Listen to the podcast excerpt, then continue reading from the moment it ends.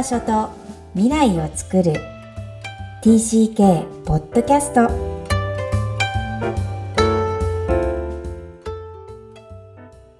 皆さん、TCK ポッドキャストへようこそ。ナビゲーターのマイコです。ミキコさん、よろしくお願いします。こんにちは。大家好。Hi everyone. クロスのミキコです。本日もニューヨーク在住マイコさんとお届けする TCK ポッドキャスト。今日のオープニングトークは、生きた奇跡です。はい。ちょっとあのタイトルが抽象的かもしれないんですけど、えっ、ー、と、なんでこの話をしようかと思ったかっていうと、うん、あの、坂本龍一さんが、あの、割と最近亡くなられましたよね。うん、それで、まあ、彼の死んだ後に、まあ、ゆかりのあったニューヨークでやっている展覧会があって、つい最近終わったんですけど、それはあの、バーチャルリアリティのね、コンサートなんですよ。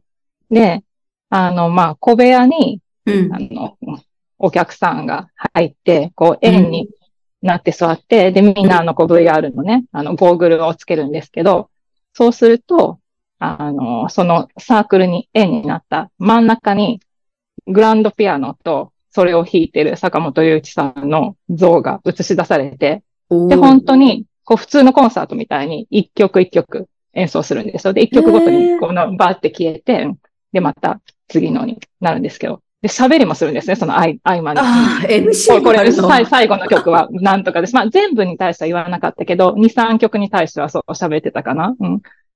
で、その、それつけてると、私たち観客の方が、こう、なんかちょっと透明みたいに見えて、なんかほとんど見えなくなるんですよ。だから彼だけくっきり見えてるっていう状態で、うんうん、で、歩いてもいいの。だから、もうグランドピアノの近くまで寄っていって、この鍵盤の横でこうやって指がどうなっているかなとか観察することもできるし、反対側に行ったら彼の表情とかが見えるわけなんですよ。うんうん、でも、ね、触れないからこう手を出すと、そう、空間みたいな。うん、そう、そう、うん。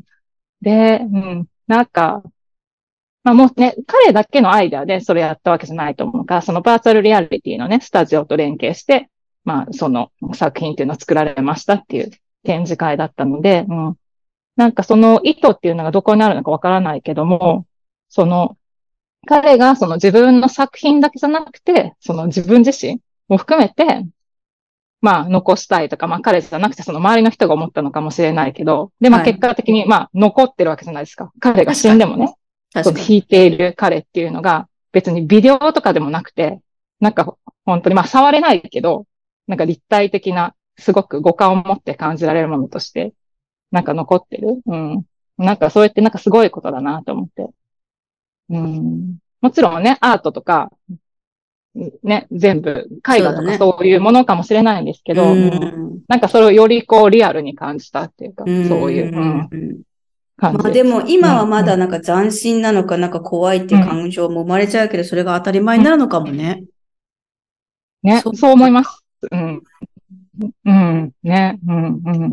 なんかひょっとしたら今。これ行くんじゃないかなと思って。確かに、なんかお墓ってああいう墓石じゃなくて、そういうものが出てくるスイッチを押すとみたいに。あ、その生きてた人の。でも確かにできるもんね。もう技術的にはできるってことだから。できる、できる。やりたいかは別として。うん。うん。こう、昭和の人が一掃されたらそうなっちゃうんじゃないの？うん。あり得るよね、これ。うん。なんか手紙とかそういう風になったら、なんかいいかもね。残しておきたいメッセージとか、なんか手紙自分が読んで、なんか自分が死んだ後、なんかそれをなんか読むなんか自分が一緒に出てきたら。それはマイコさんが手紙に対して肯定的な、良い、良い認識としてあるからであって、別にピアノと変わらないような気がしたけどね、今。聞いて。まあ、そっか。うんうん なるほど。面白いなと思って、なんか何かが残っていく、こう次世代に残っていくって、うん、形がね、いろんな表現の仕方があるんだなっていうのと、うん、まだでもそれは怖さを感じるね、古い人間になってきたなと思いましたね、今。はい。はい。では、え、ー、と、今日のメインテーマに入りたいと思います。今日のテーマは TCK の回復、傷を自覚するです。TCK の回復シリーズと題して、大人になった TCK、アダルト TCK ができることを取り上げていきます。今日は傷を自覚するというテーマでお送りします。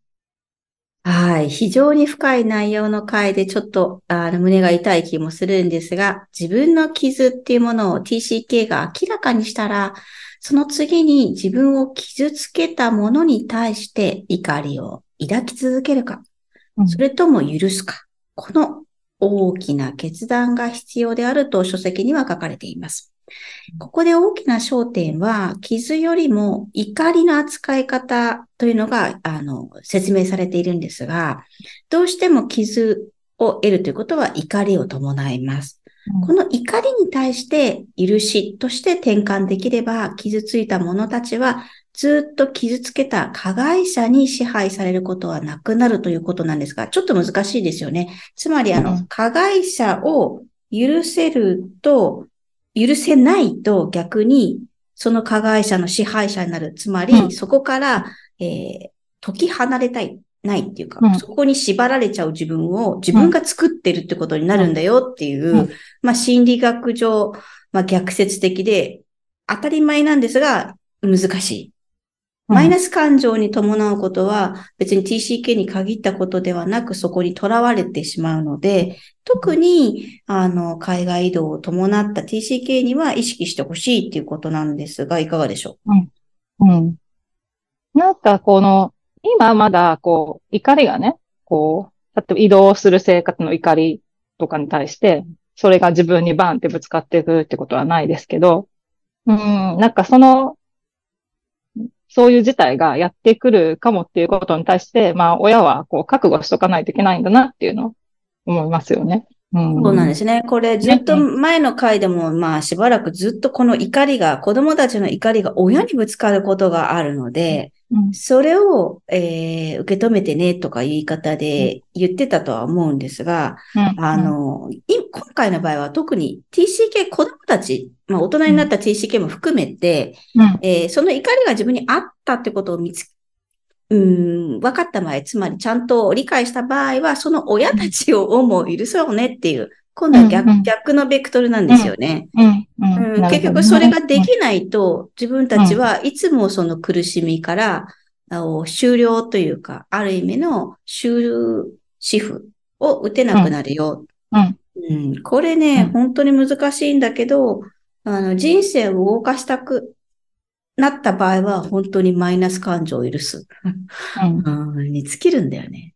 うん。まあ、それは本当にそう思います。だから、いつまでもね、怒りの中にいるっていうのを選んでるってことだからね、その場合は。っていうことですよね。うん。まあね、うん、でもセラピストとしてはそんだけ大きいから、うん、えー、悲しみが大きかったんだよねっていうのは終わらなくてもいいよって言ってあげるんですけどね。うん。うん。難しい。うん怒りはだって二次感情ですもんね。だからその下にやっぱり悲しみとか、うん、そういうのの、うん、外側にあるものとして表現されるから、結局その傷を、うん、と向き合うのが怖かったり悲しかったり。で、それで怒りでこう、まあ、守ってるっていうか、なんかそういう状態ですよね。その通り、その通りです。だから怒りって出てきたらどんな怒りでも、まあ、サインなんだけど、怖いので、あの、見たくないとか、触れたくない、近寄りたくないっていうのが、差がなんだけど、うん、あまりにもいっぱい、あの、いつも出てくるんだとしたら、やっぱり、どこかで、えー、切って、えー、うん、支援してくれる人にアクセスするとか、うん、ん、まあ、やっぱり私はセラピストはね、カウンセリング受けましょうって言っちゃうんだけど、カウンセリング以外でも、え同じ TCK 仲間を作って一緒に話し合うとか、まあ、本当にピアティーチャー的な何かを見つけるとか、うん、まあまあ、なんなら本当にいつも思うんですけど、やっぱ行ったところを見に行く。うん。うん、それでもね、傷は本当に少しずつ少しずつだけど、癒されていくんですよね。自分がいたっていうことを理解できる。自分が自分に一番、うん、なんだろうな、絆創膏を貼るみたいな感じですね。それはね、本当にこう前、インタビューに出てくださった方が、えー、南米の行きにくい場所で行けないっすよ、うん、初田さんって言われちゃったんだけど。そっか、うん。でもまあ行こうと思えば本当は行けるよね。うん。うん。まあなんかでもセラピストの方とかだと、なんかまあ本当に現実には行けなくても、行くワークとかを一緒にできそうだなって思いましたけど、うん、心の中で尋ねるっていうだけでも、そうそう、すごい変わると思いました。うん、お話聞いてて。うん、おっしゃる通りでも、それをやるには、その人が本当に傷をつ、受けてるってことを理解してくれないといけないんだよね。うん、イメージワークは。うん、うん、なるほどね。うんまあでも。心の準備ね。そう。ですね、うん。そうです。だから今日は怒りってことが結局はテーマなんですけど、うんうん、怒りを受け入れましょうということにつきますかね。うん、はい。はい、うん。それでは本日のポイントをお願いします。大人になった TCK ができること、傷を自覚する。えー、傷の先に感じられた怒りをケアすることが非常に大事です。傷から生まれた怒りは、えー、復讐心となって心を支配してしまうことがあります。真の回復とか、真の回復とは、正々堂々とした人生を送ることであり、えー、防衛的にならずとも、えー、人間関係、自分の周りの人を信じられる自分のあり方なんですよね。今日も TCK の気持ちにありがとう。この番組ではお悩みや質問を受け付けています。詳細は、育ちネット多文化で検索して、ホームページからアクセスください。さらに、ポッドキャストを確実にお届けするために、購読ボタンを押して登録をお願いいたします。みきこさん、ありがとうございました。ありがとうございました。バイバイ。